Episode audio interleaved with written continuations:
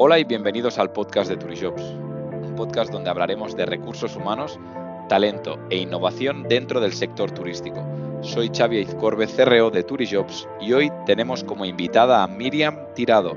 Ella es Director of Residences en Mandarin Oriental Residences Barcelona. Bienvenida, Miriam. Muchas gracias. Gracias, Xavi, por invitarme.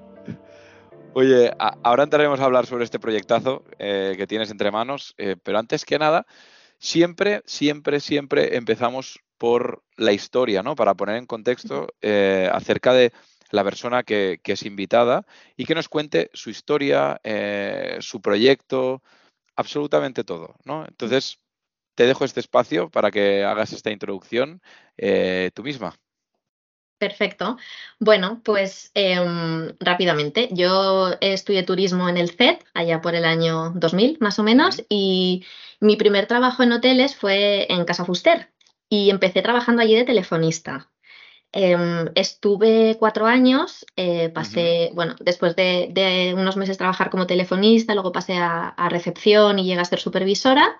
y, siempre lo cuento porque me parece una anécdota súper interesante, es que yo de camino al Casa Fuster, ¿no? Al trabajo, pasaba por delante de, bueno, pasaba por Paso de Gracia, ¿no? Y cuando pasaba con el autobús siempre veía un, un edificio, ¿no? En obras y de repente pues pusieron un cartel, ¿no? De que iban a abrir un hotel, un futuro hotel y que estaban buscando personal. Y bueno, pues decidí enviar el, currículum y, probar, probar suerte, ¿no? Y al final pues nada, eh, esa suerte fue pues que empezó mi, aventura en, en Mandarin Oriental. Eh, empecé, empecé, allí como, como supervisora en el año 2009 y al final, pues eh, tuve la oportunidad de trabajar en ese hotel ocho años, ¿no? Eh, pasando por, por diferentes posiciones siempre dentro de la parte de, recepción y de, y de rooms, ¿no? Y a final del 2017 más o menos surge la posibilidad pues, de, irme a Dubái para, para la apertura del mandarín allí. Y, la verdad que, fue una experiencia increíble, eh, súper gratificante, aprendí muchísimo Em, tuve la oportunidad pues, de trabajar en todo el, bueno, en el pre-opening del hotel, ¿no? En ver el hotel en, construcción y luego pues abrir el hotel y, verlo en funcionamiento.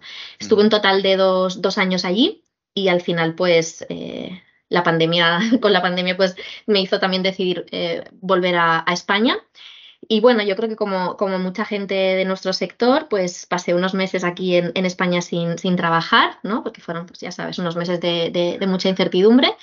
Pero bueno, fueron, unos, fueron nueve meses bastante largos sin, sin, trabajo, pero como siempre digo, creo que trajeron algo, algo muy bueno y es que pues al final de, este tiempo me, me, me, pude unir a otro proyectazo en, en Ibiza y estuve también, formé parte de la apertura del Six Senses, que bueno, eh, fue el, primer hotel de, la compañía en España y también era otro reto. Y después de hacer la apertura allí, pues en agosto del 2021 vuelvo a casa doblemente porque vuelvo a Barcelona y también porque vuelvo a Mandarín Oriental y en este caso pues liderando el, proyecto en el que me encuentro ahora, eh, que es bueno, las primeras residencias de, mandarín en, España y nada, pues un proyecto muy, muy ilusionante y casualmente pues mira, mi edificio ahora mismo está enfrente del, del Casa Fuster, lo veo todos los días, entonces pues me da también mucha alegría el, ver dónde, dónde empezó todo. Muy bien. Eh, bueno, la verdad es que a veces la vida tiene como estas, estas eh, coincidencias o, al final te devuelve un poco en, lo que has estado trabajando durante todo el tiempo y, lo enfocado que hayas podido estar, ¿no? Ah, para mí me, interesa muchísimo que nos puedas describir para todas aquellas personas que no conozcan este proyecto en el que estás involucrada, ¿cómo mm. describirías el concepto Mandarin Residences? ¿Qué es? Bueno, pues nosotros eh, el concepto de, residencias lo definimos al final como un estilo de vida único que combina Em, lo mejor de ambos mundos. Por un lado, la privacidad de tu hogar y por otro, el servicio eh, por el que es reconocido Mandarin, ¿no? Y esto es pues porque al final em, el edificio donde, donde yo trabajo, las residencias, son viviendas de compra. O sea, al, final, o sea, yo, yo, sé que ha habido muchas dudas siempre desde el principio sobre pues qué era lo que íbamos a hacer. La gente se pensaba que era otro hotel, que eran apartamentos turísticos, pero al final son viviendas de compra. Por eso se dice que es eh, tú tienes la privacidad de tu hogar y el servicio de Mandarin, porque al final en el edificio, la particularidad que tiene el edificio es que dispone de unos servicios propios de un hotel de cinco estrellas. Nosotros tenemos un equipo de, conserjería pues, que te da el mismo servicio que un, que un conserje de un hotel cinco estrellas, ¿no? Además, pues también tenemos eh, unas zonas comunes iguales a las que podrías encontrarte en un hotel. Eh, nosotros en una, en una de las plantas del edificio pues tenemos una, zona exterior donde tenemos una piscina, tenemos una sala, bueno, como una zona de jardín con, con mesas y, sillas. En la parte interior tenemos un gimnasio totalmente equipado, tenemos vestuarios, tenemos duchas. Em, tenemos una sala de tratamientos, eh, salas de reuniones, o sea, tenemos, digamos, todos los facilities que te podrías encontrar en un hotel cinco estrellas, pero en el mismo edificio en el cual vives. Eh, y, además, eh, además de las instalaciones, pues tenemos el personal que trabaja para que eso se convierta o se dé el servicio eh, mandarín oriental, ¿no? Entonces, creo que es un, es un proyecto muy, muy novedoso. mandarín ahora mismo tiene abiertas nueve residencias, pero tiene en, en, desarrollo 17 en estos momentos. O sea que eso también demuestra, yo creo, la, no lo importante que empieza a ser el, sector de residencias pues dentro de, del panorama también hotelero internacional, ¿no? De hecho, hace, hace poquito se han anunciado las segundas residencias de Mandarín en España que van a ser en Madrid. Así que, bueno, pues también es otro, es otro, otro reto, ¿no? Nosotros en el, en el edificio tenemos también un equipo pequeñito, pero bueno, tengo, tenemos un equipo eh, dedicado exclusivamente al, al edificio en cuanto a pues, a mantenimiento de instalaciones, a seguridad, a limpieza, lo que he dicho de, conserjería también. Eh, nos, encargamos eh, pues del control financiero, de crear el presupuesto, de, bueno, de asegurar que, se realice, de estar en, constante comunicación con los propietarios, ¿no? Y al final es como la gestión de un mini hotel en, el cual pues no tenemos clientes eh, que entran y salen y se van, sino que pues nuestros clientes son propietarios que han decidido pues vivir aquí durante un tiempo. Un poco, este sería el, resumen de, del concepto de residencias. La verdad es que me parece espectacular, claro, la, en, sumando ¿no? toda la experiencia que llevas dentro de, de Mandarin, ¿no? Group, mm. y llevas más de 12 años tranquilamente o 13 años.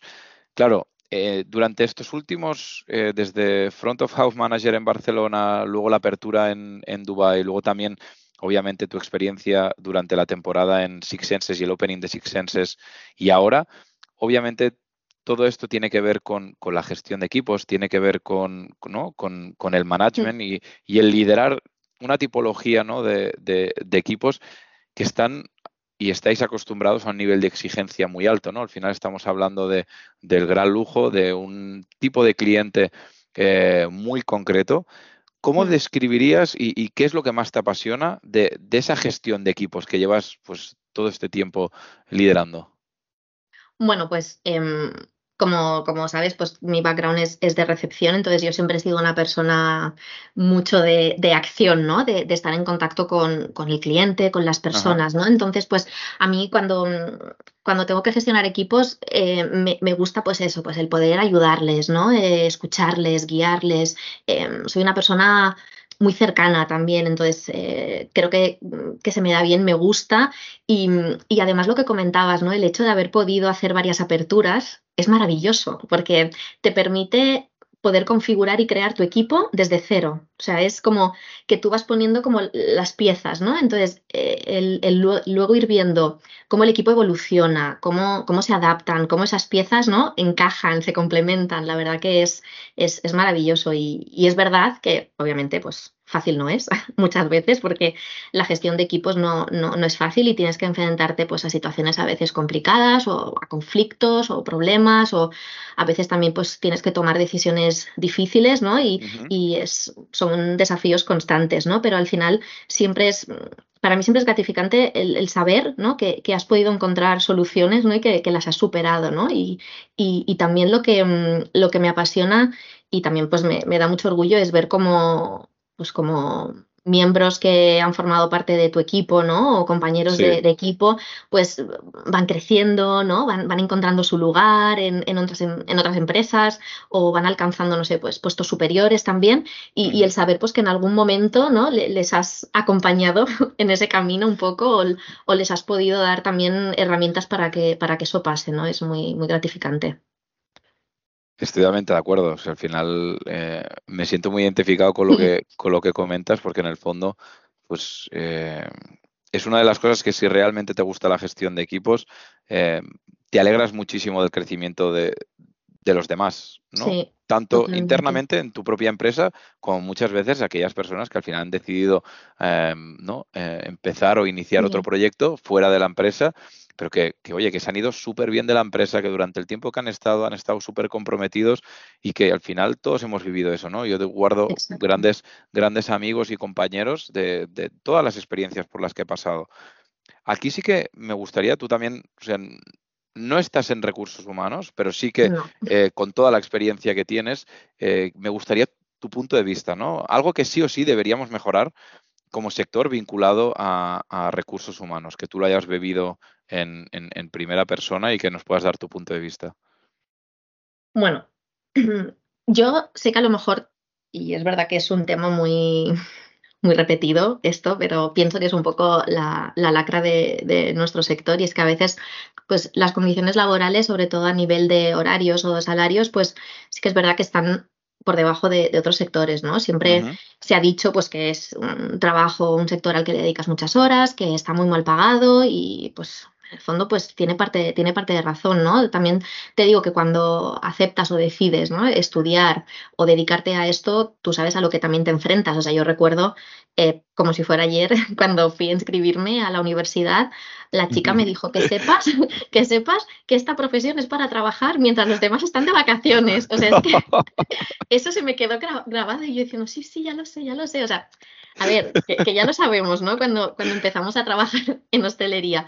Pero yo creo que también es importante eh, reconocer que, muchos de los trabajadores que hay en el, en el, sector, pues al final están desempeñando unos roles esenciales, ¿no? Para, para la operativa del, hotel, del restaurante, ¿no? Y, yo creo que, sería justo que al final que sus salarios también reflejaran esa mm, contribución que están, que están haciendo. Y, bueno, estamos ahora mismo en el, en el momento que, lo estamos viendo, ¿no? Con muchos trabajadores que se están marchando em, a otros sectores. O sea, somos a ver, por un lado tenemos que estar orgullosos, ¿no? Porque somos un perfil muy, muy buscado, ¿no? El, trabajador de, hostelería, pero al final en otros sectores, pues se nos están ofreciendo pues, mejores salarios, unas condiciones laborales más estables y, al final, pues pueden haber personas que, opten también de, por estas otras opciones, ¿no?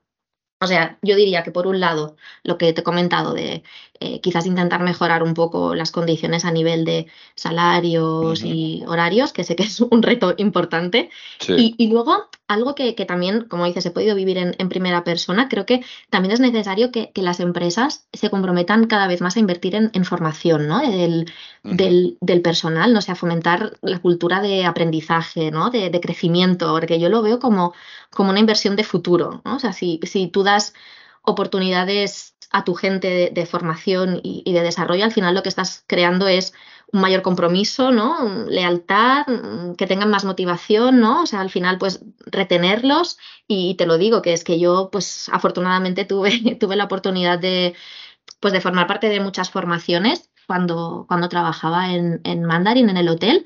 Y, y te digo, me han servido muchísimo a nivel profesional, pero también me han servido mucho a nivel personal. Entonces, yo lo veo como, como un beneficio completo, ¿no? Y, quizás porque lo, me pude beneficiar de ello, pues yo estoy súper agradecida, ¿no? De, que me dieran esa oportunidad. Entonces, creo que también esto es, es importante.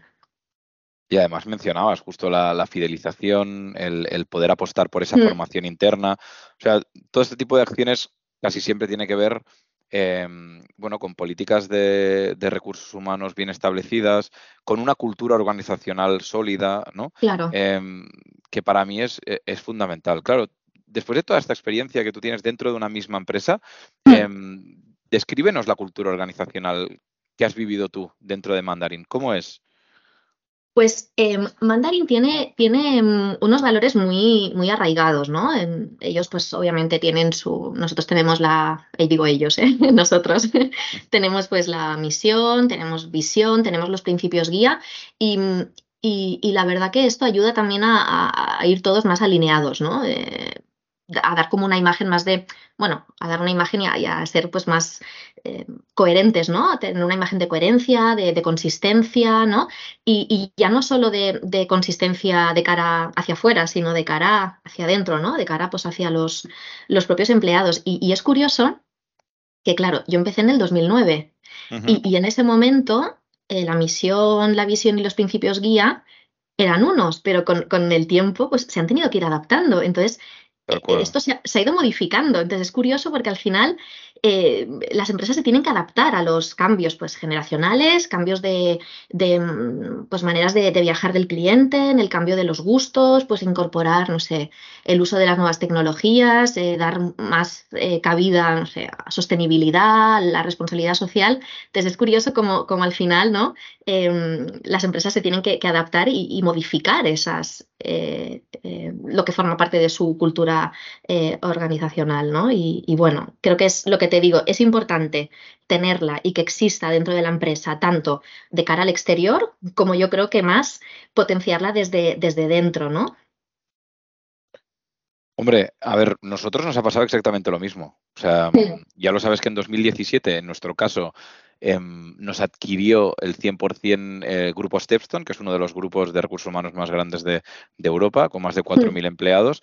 Y en ese momento, pues había un objetivo, ¿no? Eh, había el objetivo de intentar hacer, pues, como el, grupo de portales de empleos especializados en, turismo y hospitality eh, europeo, ¿no? Como había, hay distintos portales de empleo en, todo el mundo, poder crear una sola marca. Eso durante la pandemia, pues obviamente se, desapareció esta idea, ¿no?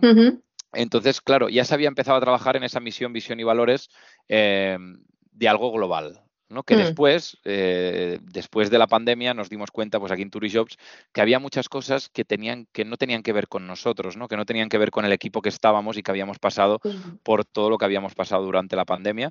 Y como bien dices, tuvimos que rehacerlos, porque mm. son, son, están vivos esos valores y, van con, las vivencias que estás, que estás eh, pues, Exacto, sí. que están sucediendo en ese momento, que, que, van cambiando y que sobre todo tiene que salir de todo el equipo, ¿no? Y, en ese momento también las que venían estaban hechas o o diseñadas por, un equipo de management que, pues muchos de turistas pues quizás no habíamos visto ni conocido, ¿no? por lo tanto, el ejercicio ese fue espectacular porque fuimos al restaurante de, bueno, del que era de los padres de Xavi, que ahora lleva a su hermano, ¿no? Y de donde nació mm. prácticamente la idea de Turijobs, porque Xavi Martín empezó a trabajar de camarero allí en el restaurante de sus padres y de ahí nació la idea, ¿no? Eh, aparte de luego la, estudiar, haber estudiado el grado en, en dirección hotelera. Y eso es lo bonito, eh, mm. justo lo que mencionabas, ¿no? Y el poder crearlo con el equipo. Sí. decir, oye, se lo hagan suyo, que nos lo hagamos nuestro, porque si no. Mm. De, hecho, o sea, yo te hablaba antes de eso de la, de la visión de, mandar en general, pero lo que nosotros hicimos en las residencias el año pasado, antes de, abrir, nosotros antes de abrir eh, las residencias en septiembre hicimos una jornada con el equipo de residencias, creamos eh, nuestro propio lema. O sea, creamos como nuestra propio moto, por así decir, ¿no? O sea, para, para hacernos sentir que obviamente eh, trabajamos bajo el abanico de, de, Mandarin, ¿no? Pero al final para hacernos sentir que formamos parte también de un proyecto único en el que todos eh, ponemos nuestro granito de arena, ¿no? En, conseguir el objetivo. Entonces, lo que tú dices es súper importante, ¿no? El, poder involucrar al equipo en crear, en crear eso, eso también es súper importante. Sí, porque en, el fondo, eh, y lo que estamos viviendo ahora, ¿no? Una de las principales preocupaciones que, tenemos en, nuestro sector, y nosotros lo vivimos cada día, ¿no? Es encontrar, como mencionabas tú, ¿no? Esta fuga de talento que ha habido, encontrar a las personas indicadas para nuestro equipo, que hagan el fit con nuestra cultura, no hmm. que sea cualquier persona, ¿no? Eh, para mí, bueno, tú lo has vivido y, lo has vivido desde, desde Dubái, luego has estado también aquí en, Ibiza. Eh, yo me mm. acuerdo que nos conocimos justo en tu época, justo cuando ya habías decidido ¿no? irte a Dubái. Em, ostras, eh, ¿qué crees que ha podido ocasionar todo esto? A ver, em, un poco lo que, lo que hablábamos antes, ¿no? Que es verdad que las ofertas laborales quizás mm, no son tan atractivas a nivel salarial, ¿no? Y, que al final, pues las personas les damos ahora mismo más importancia al tiempo libre, ¿no? O sea, todo el mundo quiere y necesita trabajar, pero quizás ahora ya no tanto a cualquier precio, ¿no? Y un poco las consecuencias de, la pandemia, ¿no? Que hemos valorado cosas que antes pues no teníamos o que es pues, estar más tiempo en casa con la familia, que esto es como sería lo, lo básico, ¿no? Pero una de las cosas que, he podido vivir recientemente en este proyecto, que por eso te digo que, me gusta mucho porque estamos, estoy viviendo cosas muy, muy diferentes, ¿no?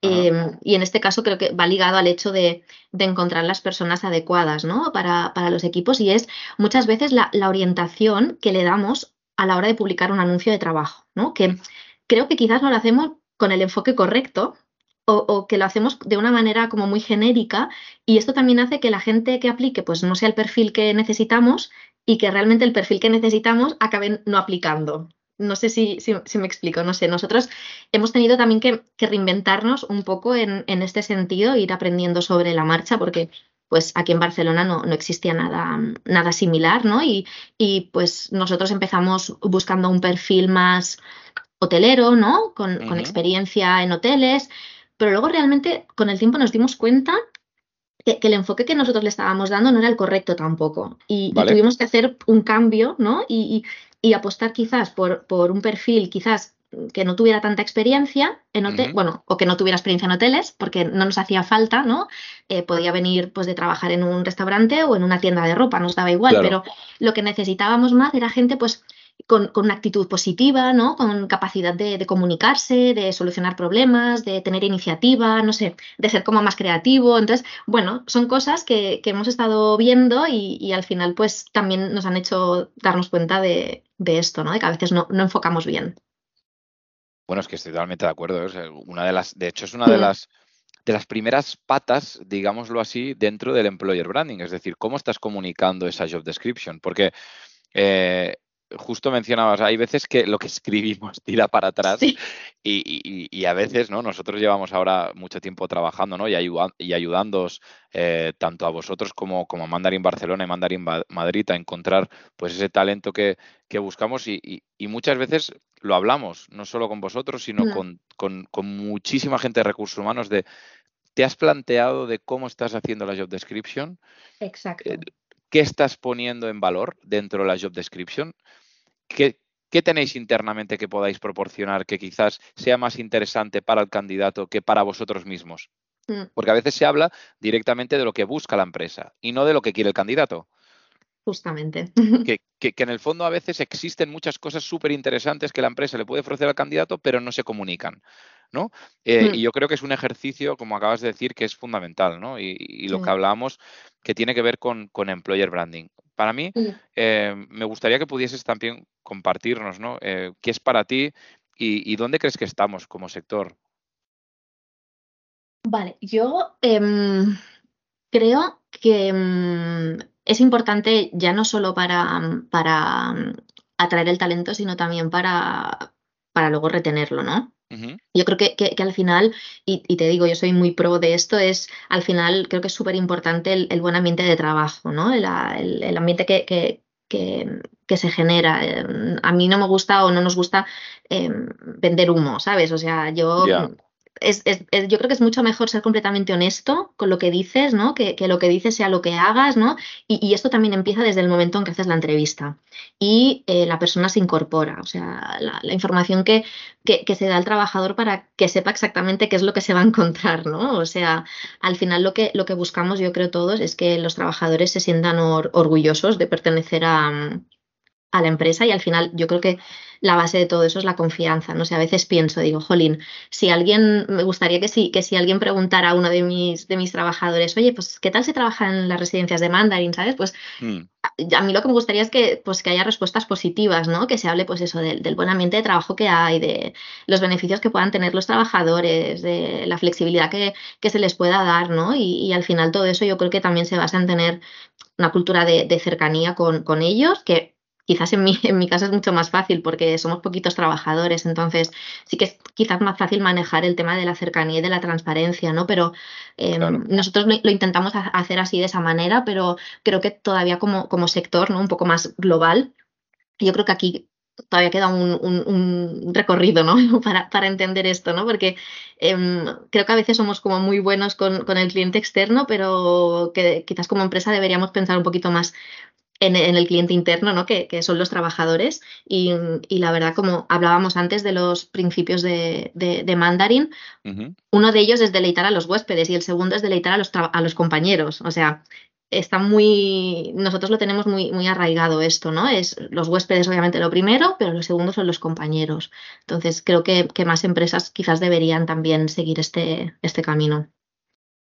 Hombre, eh, antes tú ya has dejado pues ah, mención o has dado alguna pincelada ¿no? acerca de, cómo debería ser ese candidato que realmente pueda hacer vuestra misión y hacer realidad vuestra misión o vuestra visión, ¿no? De deleitar al hmm. huésped y de deleitar al compañero, ¿no?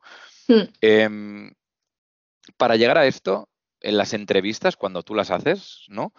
Em, ¿Qué hace que te decantes o te decidas por un candidato u otro? ¿Cómo detectas eso que, que lo tenga para que realmente cuando empiece el, día uno eh, pueda hacer realidad lo que, lo que buscáis? Pues em, al final, y como tú has dicho, en, toda mi carrera he tenido que hacer muchísimas entrevistas, muchísimas, y, para posiciones de, todo tipo, ¿eh? de tanto de line staff como de, de, management, ¿no? Y sí que es verdad pues que siempre me acompaño yo de, de, mi guía de preguntas, ¿no? Eh, pues de las preguntas típicas y de las y otras no, no típicas, ¿no? Pero al final siempre, no sé, me dejo guiar mucho por, por las sensaciones que el candidato me transmite, no sé. Sí que es verdad que, obviamente, y dependiendo para qué posición sea la entrevista, pues la experiencia también juega un papel muy importante. Pero al final me fijo en, las actividades del candidato y, pienso o visualizo cómo esa persona va a encajar en el equipo y en la cultura de la empresa. O sea, me, dejo llevar mucho por, por, esa intuición, que pues de momento me está saliendo bien, algunas veces pues obviamente también falla, pero, pero mm, soy mucho de, sensaciones al final. Bueno, em, yo soy bastante partidario de, y de hecho lo hemos hablado en algún otro episodio del podcast, de que una vez, ¿no? Siempre hablamos de lo mismo, una vez tiene los hard skills que buscamos, eh, tiene aquella parte como mm, técnica cubierta, a partir de ahí creo que entra en juego, como dice Pep Guardiola, el, feeling, ¿no? Es cuestión de feeling. Exacto, exacto. Em, sí, sí. Y, sí, sí, estoy totalmente de acuerdo. Y además pienso que, que, muchas veces ese feeling también viene, como tú bien decías, de del callo, de haber hecho callo, después de haber hecho 300.000 entrevistas, También. Que, ya, que ya dices, ostras, si yo voy a tener que liderar el equipo, pues al final te tienes que rodear de personas afines a ti, que no quiere decir que sean iguales que tú. Al contrario, o sea, hay muchísima gente en tu equipo que seguramente será muy distinta a ti, pero mm. hay puntos quizás eh, troncales, llamámosle así, en los que coincides y sabes que, pues que esa relación probablemente sea un éxito. A veces nos equivocamos, como es lógico, eh, porque, porque al final no es una ciencia y las personas pues tenemos, tenemos eso y es lo bonito. Pero bueno, en el fondo para mí es muy importante también entender cuando una vez has hecho esas entrevistas, ¿no? Eh, o, hay algún candidato ahora que nos esté escuchando que, en futuras eh, entrevistas, pues vaya a hacer una entrevista contigo y se quiera preparar, eh, ¿qué consejo le darías antes de venir a esa entrevista contigo?